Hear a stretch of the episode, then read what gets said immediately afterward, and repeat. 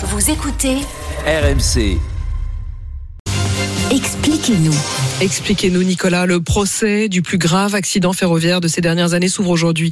11 personnes avaient été tuées en novembre 2015 lors d'un essai de la ligne TGV près de Strasbourg. Oui, l'accident avait eu lieu le samedi 14 novembre 2015 et la date est importante parce que c'était tout simplement le lendemain des attentats de Paris. La France était bouleversée par ce qui venait de se passer au Bataclan sur les terrasses et au Stade de France. La, catastrophe ferroviaire était donc presque passée inaperçue. Aujourd'hui, ce procès, c'est l'occasion de sortir ce drame de l'oubli.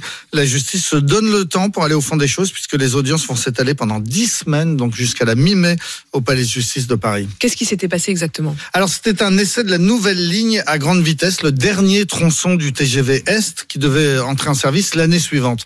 Pour valider la ligne, on fait circuler des rames en survitesse, c'est-à-dire au moins 10% plus vite que la future euh, vitesse d'exploitation commerciale. Et en l'occurrence, ce jour-là, c'était même beaucoup plus. Parce qu'en réalité, plus le train d'essai va vite, plus cela conforte euh, les vitesses prévues. En l'occurrence, à Egversheim, le train devait rouler à 360 km heure le plus longtemps possible, puis freiner fortement pour aborder une courbe. Seulement, eh bien, il a freiné trop tard et il est arrivé dans la courbe à 265 km heure au lieu des 176 prévus, donc 90 km heure trop vite. Et ce qui devait arriver arriva.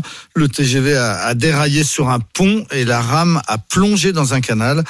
53 personnes étaient euh, à bord.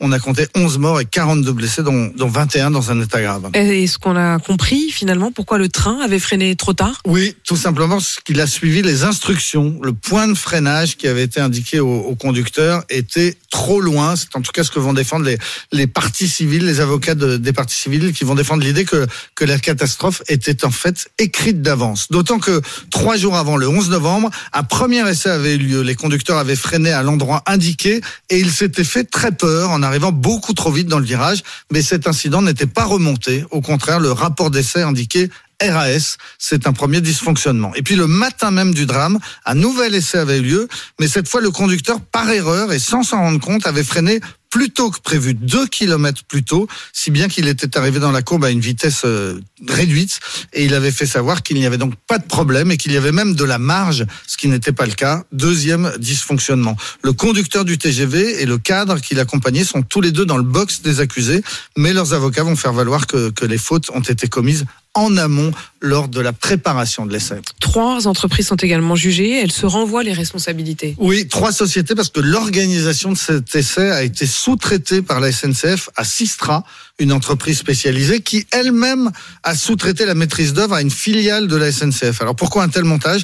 Eh bien tout simplement parce qu'une loi de 2014, donc un an avant, oblige la SNCF à externaliser certaines de ses opérations, comme par exemple les essais à grande vitesse. Résultat, eh bien trois sociétés se sont marchées sur les pieds et se sont ensuite rejetées les unes sur les autres les responsabilités. Le tribunal devra déterminer qui a fait quoi. Les débats risquent d'être très techniques.